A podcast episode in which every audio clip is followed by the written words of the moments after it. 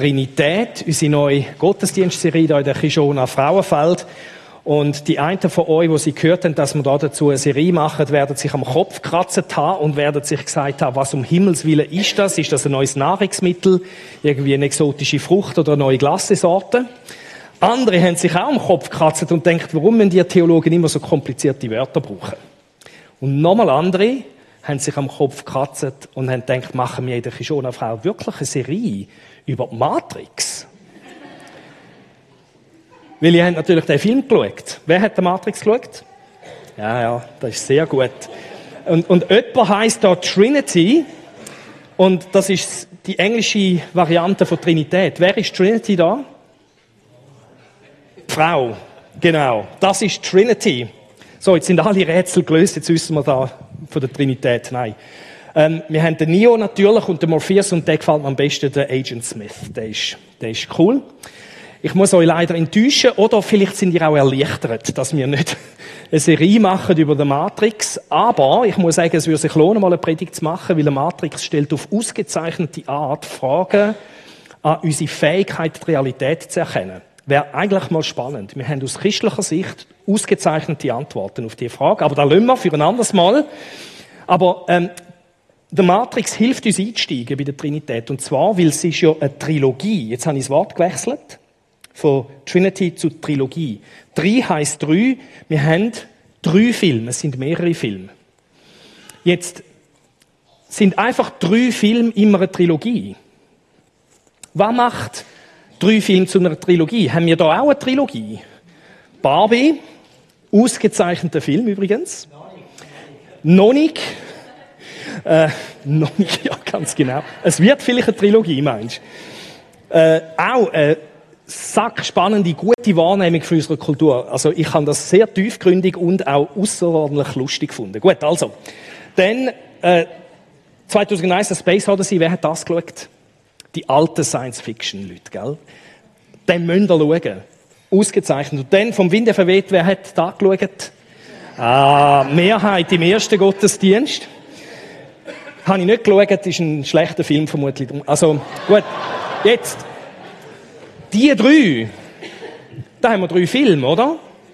Haben wir da drei Filme? Ist das eine Trilogie? Warum ist das keine Trilogie? Kein Zusammenhang. Es hat keine zusammenhängende Geschichte. Drei Filme werden erst zu einer Trilogie, wenn es zusammenhängende Filme sind. Zum Beispiel der gleiche Autor dahinter ist. Wir haben ja das auch bei den Büchern, es gibt auch bei Büchern Trilogien. Oder wenn es eine zusammenhängende Geschichte gibt. Also die zusammenhängende Geschichte ist da, wo drei Filme zu einer Trilogie macht. Ohne zusammenhängende Geschichte haben wir nicht eine Trilogie, da haben wir was? Einfach drei Filme. Fertig. Also, und ich formuliere das Ganze jetzt nochmal ein bisschen anders. In Bezug auf etwas haben wir Einheit bei der Matrix. Und in Bezug auf etwas anderes haben wir keine Einheit, sondern haben wir Vielfalt. Also in Bezug auf etwas haben wir Einheit, in Bezug auf was haben wir bei der Film Einheit da, bei der Matrix? Was ist eins bei dem Film? Bei der Matrix? Geschichte. In Bezug auf Geschichte haben wir Einheit. Eine Geschichte.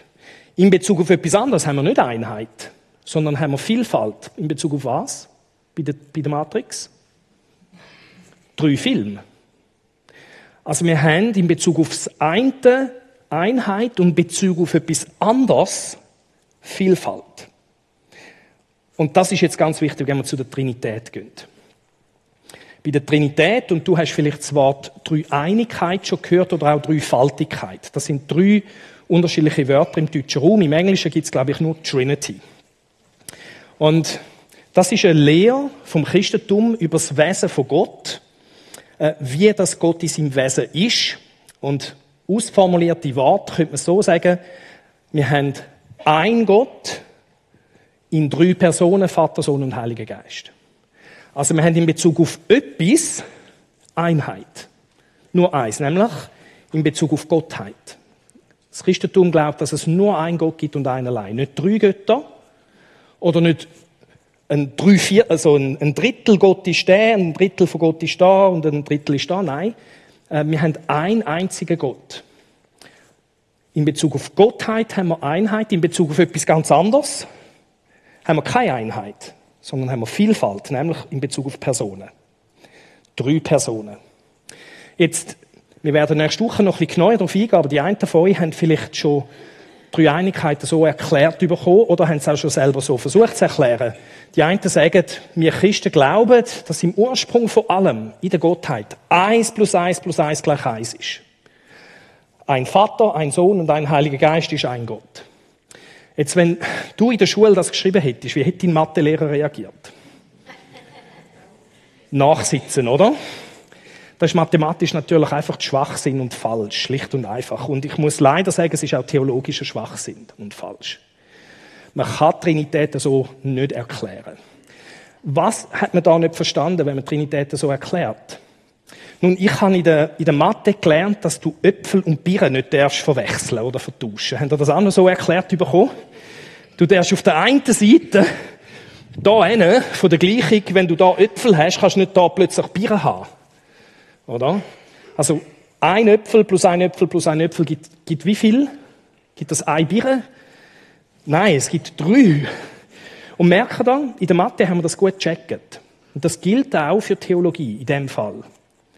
Ähm, wir haben in Bezug auf etwas Vielfalt. Wenn wir das jetzt übernehmen auf die Dreieinigkeit, dann können wir sagen, wir haben in Bezug auf Personen eine Person plus eine plus eine gleich logisch drei. Wir haben drei Personen. Das Christentum sagt, wir haben nicht eine Person, das wäre nie leer übrigens, sondern drei Personen. Und jetzt stimmt die Mathe wunderbar. In Bezug aufs eine haben wir Vielfalt in Bezug auf etwas anderes haben wir Einheit. Und das wäre dann da. Das wäre in der Logik eigentlich der Satz der Identität, aber das ist jetzt nicht so wichtig. Aber wir haben einfach, einfach einen Gott. Und ich tue es nochmal mit Wort fassen. In Bezug auf Gottheit haben wir einen Gott. Und in Bezug auf Personen haben wir drei Personen. Wir werden nächste Woche tiefer eintauchen in die Fragen der Logik an diesem Punkt. Aber es ist mir wichtig, das mal am Anfang auch zu vermitteln und zu sagen, damit die einen von euch äh, nicht einfach gerade abschalten und denken, was für ein Schwachsinn bringt denn das Christentum? Was für ein Widerspruch? Das ist kein Widerspruch. Wir werden nächste Woche darüber reden, dass wir da ein Paradox oder ein Mysterium haben. Das ist etwas ganz anderes als ein Widerspruch. Jetzt, das Wort Trinität kommt vom latinischen Trinus, drei oder dreifach. Und der Teil vom Wort ist Unitas, also Einheit oder Eis, ist Zahl Eis dahinter. Und anstatt immer sagen, wenn wir von Gott reden, haben wir, wenn wir von Trinus und Unitas reden und so weiter, hat ein Schlaukopf gesagt, wir schneiden da ein bisschen an diesen Wörtchen umeinander und pappen es zusammen. Und sagen einfach Trinität. Drei Einheit. Und der erste, der das schriftlich gemacht hat, ist der Theophilus von Antiochia. Dann das Selfie von ihm und äh, das ist etwa im Jahr 170 nach Christus, also eigentlich sehr früh im Christentum, hat man angefangen, wo man einfach den Befund von der Bibel, aber auch das Erleben und die Erfahrung den ersten Christen vor Augen gehabt, hat man gemerkt, wir müssen, wenn man von Gott redet, von einer Trinitas reden, von einer Dreieinigkeit. Er hat es noch nicht ganz so im Sinn, wie es nachher sich etabliert hat, braucht, aber später der berühmte Tertullian, hast du mir den Tertullian einmal reingeklickt? Ah, jetzt ist es gegangen. He? Gut. Der Tertullian, ein paar Jahrzehnte später, hat das so formuliert. Und jetzt werdet ihr sehen, wie nah wir bei der Formulierung über der Matrix sind. Er hat gesagt, der Vater, der Sohn und der Geist sind eins im Wesen und nicht eins in Personen. Merkt ihr das? In Bezug auf etwas haben wir Einheit, ein Gott. Aber in Bezug auf etwas anderes haben wir nicht Einheit, sondern Vielfalt. Und die Überzeugung, dass Gott dreieinig ist, ist zum Alleinstellungsmerkmal vom Christentum geworden im religiösen Umfeld der damaligen Zeit. Gegenüber dem Judentum hat man sich unterschieden als Christen an dieser Lehre. Gegenüber der heidnischen Kult und Lehren und Religionen ebenso. Und darum hat sich da, wo wir da sehen, früher im Christentum, hat sich etabliert im apostolischen Glaubensbekenntnis. Das habe ich noch auswendig müssen lernen in der Kommune da in der Kishona Frauenfeld und aufsagen. Nein, von euch war keiner dabei. Gewesen. Im ersten Gottesdienst hat es ein paar die sind in diesem Gottesdienst dabei gewesen. ich musste auswendig lernen. Ähm, und das hat eine trinitarische Struktur. Ich glaube an Gott, den Vater, den Allmächtigen. Weißt du, wie es weitergeht? Den Schöpfer des Himmels und der Erde. Und an Jesus Christus, seinen eingeborenen Sohn, unseren Herrn und so weiter. Und dann am Schluss und an den Heiligen Geist. Da wird dann nicht so viel gesagt. Die große Debatten in der damaligen Zeit sind der Vater und der Sohn gewesen. Äh, später ist dann der Heilige Geist mehr thematisiert worden. Aber wir sehen da eine trinitarische Struktur in einem Bekenntnis. Und Bekenntnis sind immer Sachen, wo man sagt, das sind Sachen, wo wir zutiefst glauben, einerseits, aber auch Sachen, die uns unterscheiden von anderen Gruppen.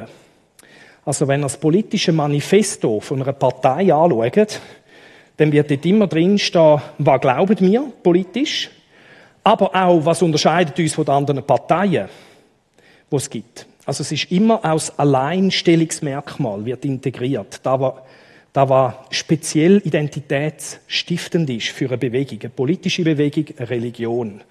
Und da haben wir sozusagen, ähm, da war das Christentum als Alleinstellungsmerkmal rausgeschafft hat. Wir haben dann auch noch die Menschwerdung von Jesus, aber da jetzt einmal drei Einigkeit. Das ist eine Art wie, man könnte sagen, eine Postadresse. Es ist eine wenn ich will wissen, woher, um dich kennenlernen, muss ich wissen, wo das du bist. Im Supermarkt von der Weltanschauungen und Religionen. Aha, das ist die Adresse der Christen oder die Handynummer, wie man heute sagen, oder? Wenn man will dich erreichen heute, tut man nicht die Postadresse austauschen, sondern, sondern äh, die Handynummer. Also das wäre die Handynummer vom Christentum, wenn er so will. Das ist ein Alleinstellungsmerkmal. Und wir werden heute jetzt die vier Gründe anschauen, was gute Gründe sind zum Dreieinigkeit Gottes glauben, an die Trinität. Nächste Woche schauen wir zwei Gründe an, zum nicht daran glauben. Werden wir Kritik daran anschauen. Und dann werden wir in der dritten Predigt den Vater anschauen. Was macht der Vater, was die anderen zwei nicht machen? In der nächsten Predigt darauf aber werden wir schauen, was macht der Heilige Geist, was die anderen zwei nicht machen. Also was, was haben sie für unterschiedliche Rollen? Und weil nachher wir auf Ostern zugehen und Jesus sowieso im Zentrum steht, werden wir Jesus auslassen. Der kommt dann die grosse Bühne über nachher. Äh, und werden miteinander anschauen, wie lebt man jetzt in der Dreieinigkeit. Trinitarisch.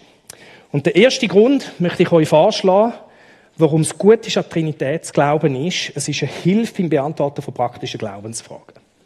Christen heute und damals haben sehr viel praktische Glaubensfragen. Damals ist zum Beispiel eine Frage, dürfen wir Fleisch essen? Das ist eine sehr moderne Frage, übrigens. Jetzt, damals ist der Kontext ein bisschen anderer gewesen. Da, wo du in der Migro und im Coop damals hast können kaufen oder in den Vorversionen davon, äh, das ist fast alles Fleisch gewesen, wo geopfert worden ist in den Tempel zu den Götzen. Und Christen sind unsicher gewesen und haben sich gefragt, ist das Fleisch religiös kontaminiert? Also, ähm, wenn wir das Fleisch kaufen und essen und konsumieren, kann es sein, dass da dämonische Belastungen zum Beispiel hineinkommen. Das war eine Frage, die sehr praktisch war. Was darf ich essen? Und es ist spannend, wenn wir jetzt schauen, in dem Kapitel, wo der Paulus diese sehr praktische Glaubensfrage beantwortet, kommt er und sagt, liebe Christen, wenn ihr eine gute Antwort auf eure praktische Frage wollt, so geht das. Aber für uns steht fest, es gibt nur einen Gott, Theos. Er redet da vom Monotheismus, also das ist da, wo, sie, wo das Christentum verbunden hat mit dem Judentum. Das ist das Bekenntnis vom, vom Judentum im Alten Testament. Es gibt nur einen Gott. Und dann sagt er, ihr müsst aber besser verstehen, wie der Gott, der eine Gott ist. Und geht dann weiter, den Vater, von dem alles kommt und für den wir geschaffen sind. Und es gibt nur einen Herrn. Und das Wort da ist Kyrios, das ist äh, das Original das wäre das Griechische. Das Alte Testament ist in einer anderen Sprache geschrieben worden, im Hebräischen. Und die Juden, wo sie das ähm, hebräische Wort übersetzt haben im Alten Testament Yahweh, haben sie das im Griechischen, in der Sprache vom Neuen Testament, mit Kyrios übersetzt. Was wir da also haben, ist, wenn es da heißt, es gibt nur einen Herrn, Jesus Christus, wird Jesus Christus mit niemand geringerem als mit dem absoluten Schöpfer Gott Jahwe vom Alten Testament verbunden. Das ist eine unglaubliche Aussage. Gut. Also ein Gott, aber ihr müsst checken, wenn ihr eine Antwort auf eure praktische Frage wollt. Es ist eben ein Gott, der Vater. Und der macht gewisse Sachen. Und es ist ein Gott, Jesus Christus. Und der macht irgendwie anderes Zeug. Durch den alles geschaffen wurde und durch den auch wir das Leben haben. Und wir schauen jetzt nicht an, wie er nachher diese Aussage verbindet mit der praktischen Frage vom Fleisch. Das könnt ihr selber machen. Was wir da aber schon sehen, ist, dass ähm, Trinität im Fall vom Fleischessen damals ganz etwas Wichtiges war, um eine Antwort auf eine praktische Frage zu bekommen. Und wir haben auch praktische Fragen, gell? Dürfen wir als Christen uns tätowieren lassen? Sollen wir In-vitro-Fertilisation brauchen, zum Menschenleben zu zeugen? Ähm, wie ist es mit Naturheilpraktiken, wenn wir krank werden? Sollen wir die in Anspruch nehmen oder nicht? Oder wie ist es mit genmanipulierten Nahrungsmitteln? Sollen wir die fördern oder nicht? Äh, die Liste ist unendlich lang. Ganz viele praktische Glaubensfragen. Und da, was die Bibel uns nachleitet, ist, dass bei der einen von diesen sehr praktischen Fragen wir besser verstehen müssen, wer Gott ist. Wir müssen die Trinität besser verstehen.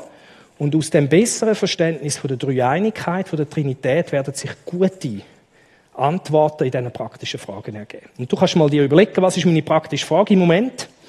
Nimm sie jeden Sonntag mit und schaust, ob da Hilfestellungen kommen. Das ist der erste Grund, dunkt mir, äh, warum wir an die Trinität sollen glauben Es ist eine Hilfe im Beantworten von praktischen Glaubensfragen. Aber es gibt natürlich noch mehr. Ein Grund zwei ist, Trinität ist eine vertrauenswürdige Antwort auf die Frage, was das Wesen vom absoluten Sein ist. Das klingt jetzt vielleicht ein bisschen abstrakt, gell? Das Wesen vom absoluten Sein. Ich habe in den letzten zwei Jahren zehn Beerdigungen gehabt, von Leuten von da. Gerade am letzten Freitag, die letzte. Ein paar Leute so ein bisschen aus dem Umfeld von uns als Gemeinde, bin ich an zehn Gräber gestanden. Eines Tages werde ich vielleicht vor deinem Grab stehen. Eines Tages stehst du vielleicht vor meinem Grab.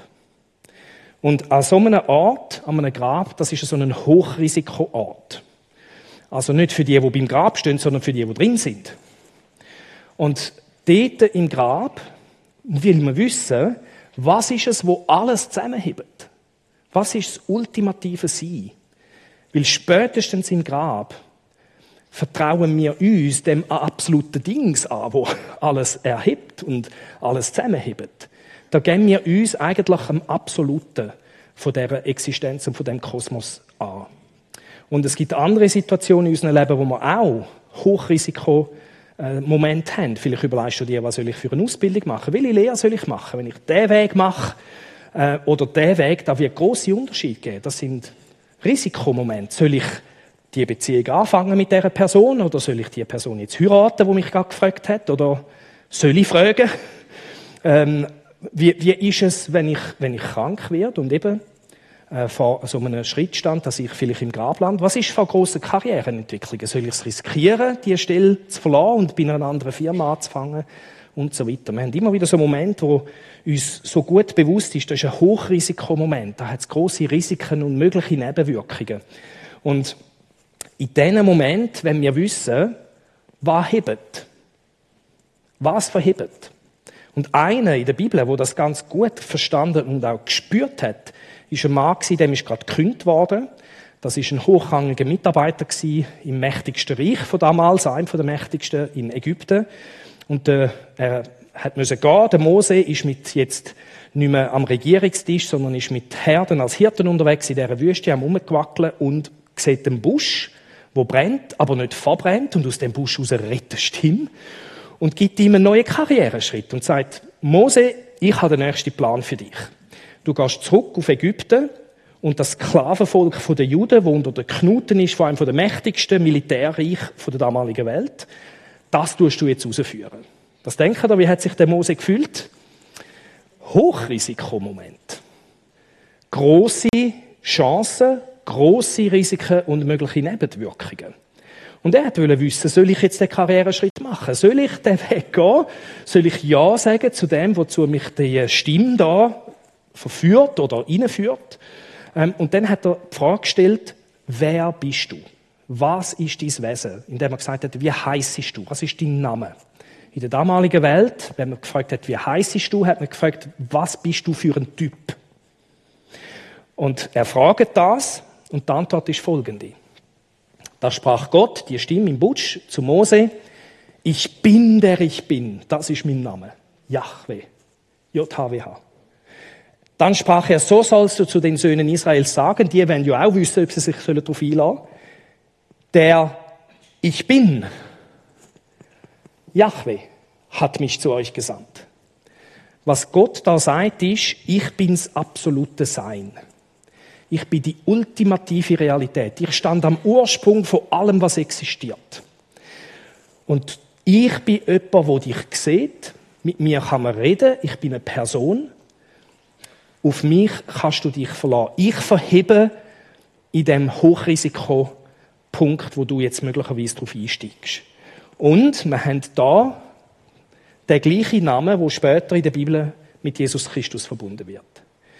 Wir haben da schon alle Spuren von der Trinität. Und was wir da sehen in der Bibel, ist, dass das Wesen vom absoluten Sein ist trinitarisch. Am Ursprung von allem, das Absolute, wo hinter allem steht, ist sowohl Vielfalt wie auch Einheit. Das ist eine wunderbar starke Antwort auf die Frage nach unserer Existenz. Das ist etwas, wo hebt auch im Grab. Und die Menschen spüren, dass das so wichtig ist, zum checken, was ist das Wesen von dem, was hinter allem steht. Ähm, und Moslems haben sich auch die Frage gestellt. Die glauben ja auch, dass es nur einen Gott gibt. Und im Glaubensbekenntnis der Moslems, der Shahada, ist das der erste Satz. Es gibt keinen Gott außer Allah. Die glauben an die Einheit von Gott. Aber sie glauben nicht an die Vielfalt von Gott. Das ist jetzt ganz wichtig, weil die haben sich dann angefangen zu fragen, ja, was ist denn das Wesen von dem ursprünglichen absoluten Dings, Gott, Allah? Und in der muslimischen Literatur heißt, dass Gott liebt. Und dann haben sich die islamischen Theologen die Frage gestellt, ja, wer hat denn Gott geliebt, bevor er etwas erschaffen hat, außerhalb von sich selbst, wo Gott noch für sich allein war und dich nicht hat können lieben, du bist noch nicht rum oder? Wer hat denn Gott geliebt? Was ist eine gute Antwort auf die Frage? Was ist neuliegend? Sich selber. Vielen, vielen Dank. Das ist jetzt aber das Problem für die islamischen Theologen. Weil, wenn man das als Antwort bringt, dann gibt es einen Teil von Gott, der liebt und einen Teil, der geliebt wird. Dann haben wir schon eine Vielfalt, haben wir wie zwei Sachen in Gott und dann sagt, das geht nicht. Gott ist nur eins und eins allein. Nur Einheit, nicht Vielfalt. Und die Schlussfolgerung war, wir wissen nicht, ob Gott wirklich liebt. Wir wissen nicht, ob der verhebt in den risikoreichen Moment der Existenz. Jetzt wir Christen, die trinitarisch denken, was ist unsere Antwort auf diese Frage? Wer hat denn Gott geliebt, bevor er uns erschaffen hat? Jesus und der Heilige Geist. Der Papi hat den Sohn gern gehabt. Der Sohn hat den Papi und den Heiligen Geist geliebt. Da ist Liebe und Beziehung man nennt das ekstatische, trinitarische Liebe, die fahren ab aufeinander, verstehst du? Und es ist auch Einheit. Wunderbare Vielfalt und Einheit am Ursprung. Kein Problem, die ganz schwierige philosophische Frage zu erklären und theologische Hinterfragung. Genau gleiche Sachen könnte man fragen beim Wissen. Wir sagen, Gott ist allwissend. Die islamischen Theologen wollen wissen, ja, wenn Allah allwissend ist, was hat er denn gewusst? Was hat er erkennt, bevor er etwas geschaffen hat und er hat können wahrnehmen? Ja, die Antwort ist einfach, sich selber. Ah, das geht nicht. Weil dann gibt es einen Teil von Gott, der erkennt und einen Teil, der erkannt wird. Schon wieder haben wir eine Vielfalt in dieser, in dieser Gottheit. Das geht nicht. Und die Schlussfolgerung in den vielen islamischen Theologen war, wir können Gott nicht erkennen. Wir wissen nicht, wer er wirklich ist.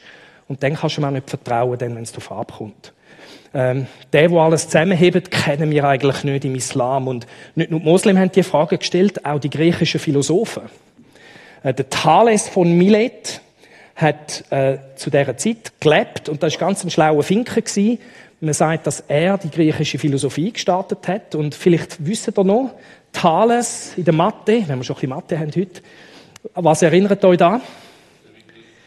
Thales Kreis, danke vielmals, das ist das Ding.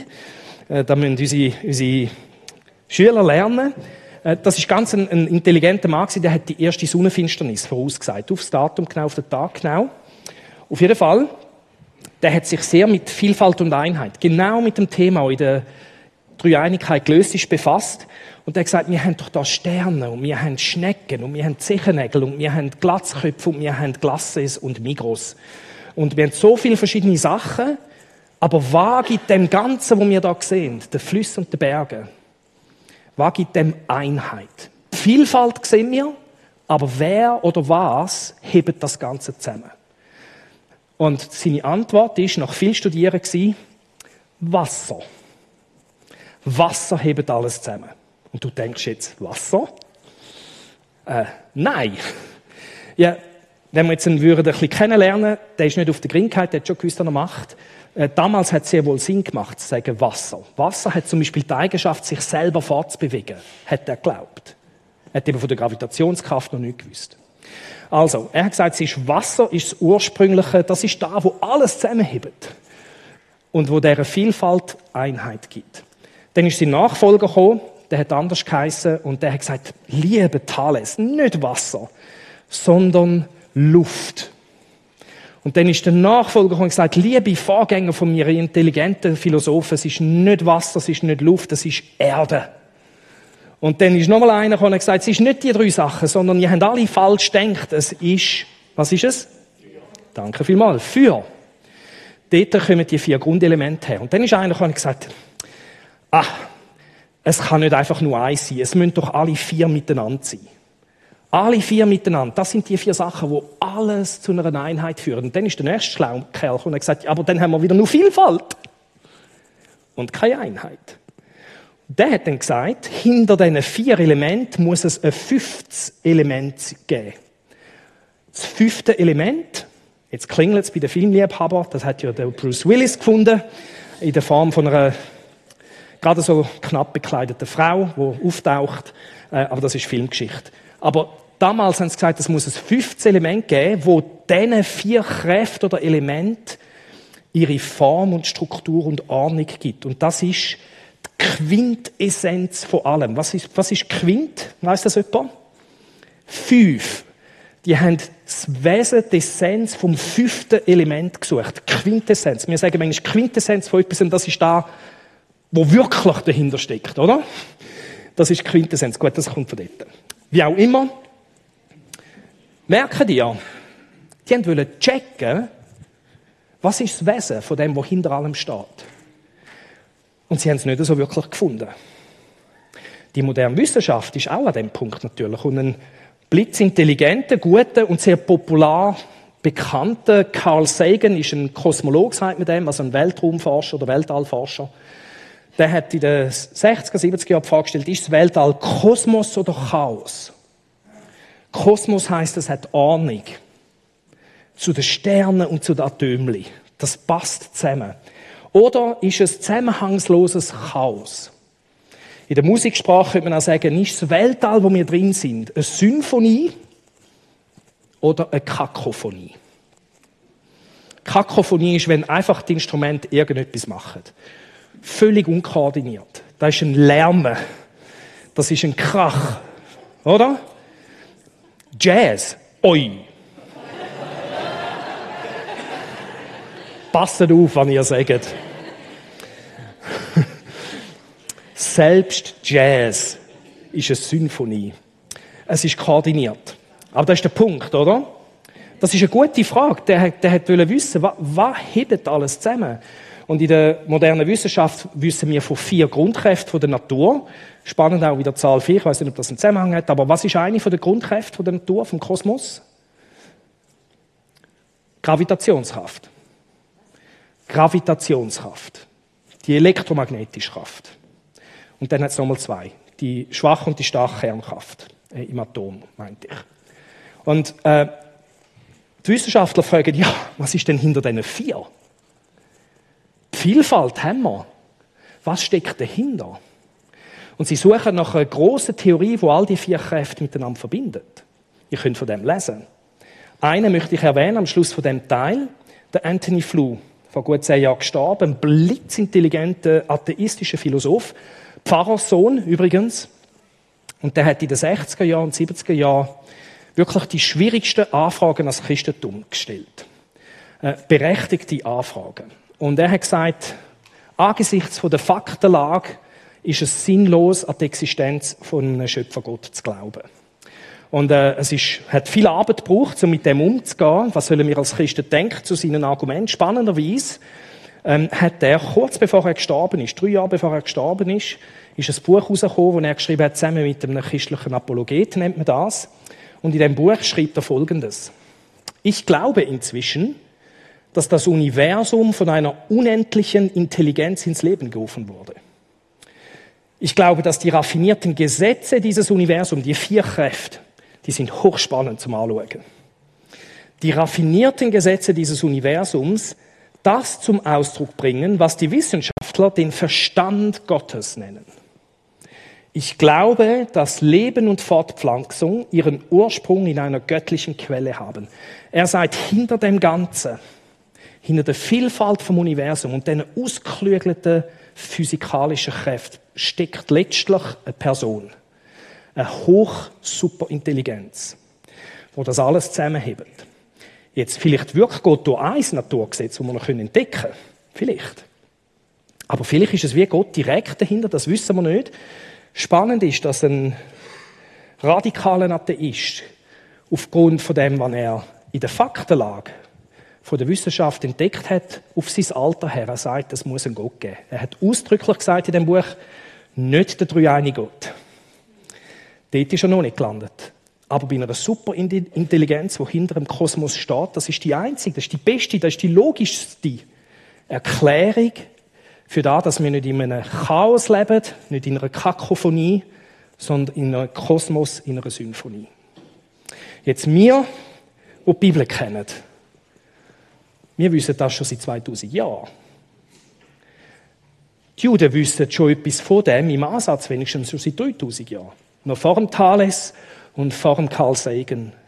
Er, das haben wir angeschaut letzten Herbst im Kolosserbrief, er, Jesus Christus, war vor allem da und alles besteht durch ihn. Was auch immer die Vielfalt ist, wir haben in Jesus Christus, bei dem drei einen Gott, wo Einheit und Vielfalt vereint, in sich, haben wir eine wunderbare und eine sehr starke Erklärung vom Ursprung von allem. Das Wesen vom absoluten Sein ist trinitarisch und der kann lieben. Der ist eine Person. Der verhebt im Grab und auch schon vor dem Grab, wenn wir Hochrisikoentscheidungen vor uns haben. Drum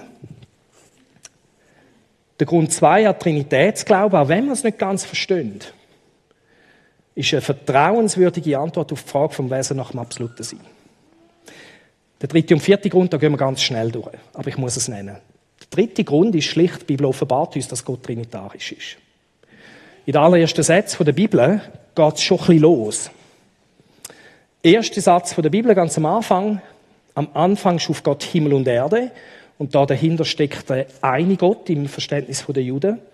Und die Erde war wüst und leer und Finsternis lag auf der Tiefe und der Geist Gottes schwebte über dem Wasser. Da wird bereits schon so ein bisschen Vielfalt wahrgenommen. Es ist Gott, aber da ist irgendwie auch noch sein Geist und die Juden sind nie trinitarisch geworden. Aber in den paar Jahrhunderten, bevor Jesus gekommen ist, hat man theologisch spekuliert. Könnte es sein, dass es einen Gott gibt, aber zwei personhafte Gestalten in dieser Gottheit? Äh, zwei Kräfte im Himmel ist das äh, die großtheologische Debatte gewesen. Das ist aufgrund von solchen Texten. Da haben wir also Gott und den Geist. Und dann, wenn wir jetzt ins Neue Testament gehen, in einem Vers, wo jetzt der letzte Vers aufgreift, im Neuen Testament, Johannes 1, am Anfang. Also wir sind wieder quasi bei dem ersten Text von gerade vorher. Im Anfang war das Wort. Das Wort war bei Gott. Also es ist irgendwie eine Vielfalt da. Aber gerade im nächsten Satz wird erklärt, und das Wort war Gott. Merkt ihr da? Einheit, Vielfalt. Der, der das Wort ist, war am Anfang bei Gott. da wird jetzt nicht Gott und Geist, sondern Gott und Wort unterschieden. Und ein paar Vers später wird uns aufgeklärt, wer das ist. Vers 14 in dem gleichen Kapitel. Und das Wort Wort Fleisch. Von wem ist da die Rede? Jesus Christus. Die Trinität ist irgendwie auch Mensch geworden. Und wohnte unter uns.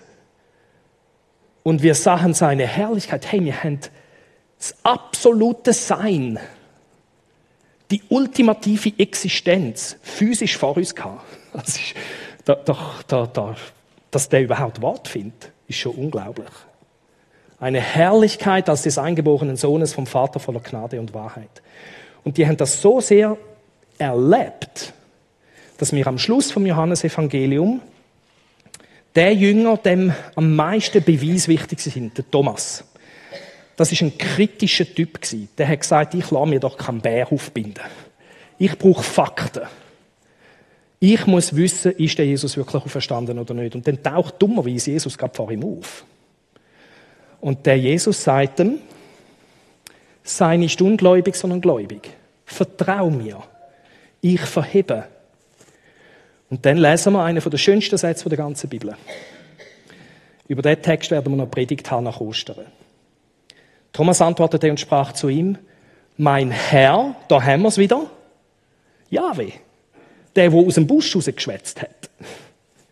Mein Herr und mein Gott, Theos. Die Erfahrung der ersten Christen, wo wir in der Bibel transportiert haben bis in unsere Zeit, ist, dass der drei eine Gott Mensch geworden ist. Also, der Grund drei ab Trinitätsglauben ist, Gott offenbart uns, dass Gott trinitarisch ist. Und der letzte und vierte Grund, christliche Spiritualität ist immer trinitarische Spiritualität. Oder man könnte es mal anders sagen, christliche, christliches Erleben. Christliche Erfahrung ist immer trinitarische Erfahrung. Unser Zugang zu Gott ist immer trinitarisch. Epheser 2. Denn dank Jesus Christus haben wir alle, Juden wie Nichtjuden, also wir alle da innen, durch ein und denselben Geist freien Zutritt zu Gott. Das spannend, das wird der Vater genannt. Also da haben wir alle drei Personen von der Dreieinigkeit und da wird gesagt, dass wegen dem, was die drei machen, wir Zugang zu Gott haben. Also wenn du bettest, dann machst du die Erfahrung von der Trinität, dann erlebst du die Trinität. Ob du dir das bewusst, bewusst bist oder nicht. Äh, wir verstehen es vielleicht auch nicht so ganz. Verstehen die Strom? Vielleicht. Aber die einen von uns verstehen vielleicht nicht, was Strom wirklich ist. Aber brauchen die Strom die ganze Zeit? Und es ist vielleicht ein bisschen so. Wir verstehen die Trinität vielleicht nicht, aber wir erleben sie. Jedes Mal, wenn wir beten. Jedes Mal, wenn wir anbeten. Auch jedes Mal, wenn wir einen Segen empfangen. 2. Korinther 13, 13. Die Gnade unseres Herrn Jesus Christus und die Liebe Gottes und die Gemeinschaft des Heiligen Geistes sei mit euch allen. Und so haben wir eigentlich die Aussage in der Bibel, dass jede geistliche Erfahrung mit Gott eine trinitarische Erfahrung ist. Christliche Spiritualität ist immer trinitarische Spiritualität.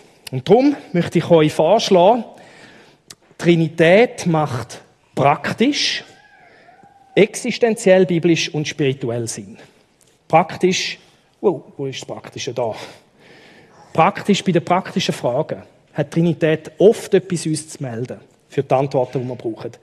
Existenziell, wenn wir an der Hochrisikoart von unserem Leben und von unserer Existenz sind. Biblisch macht Sinn und spirituell oder unsere Erfahrung von Gott.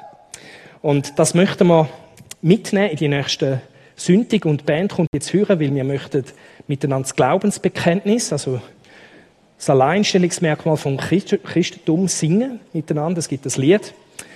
Und in dem Lied werden die unterschiedlichen Aufgaben von diesen drei Personen. Ein Gott, aber drei Personen, die unterschiedliches Zeug machen. Die haben eine Art wie eine Arbeitsaufteilung, äh, eine Rollenverteilung innerhalb der Dreieinigkeit. Äh, die lieben sich heiß und innig. Und sie machen unterschiedliche Sachen. Und das wird ein bisschen beschrieben und ich lade dich ein, zum Aufstehen für das Lied. und dann noch stehen zu bleiben für den Segen, den dann Franziska mit uns machen wird.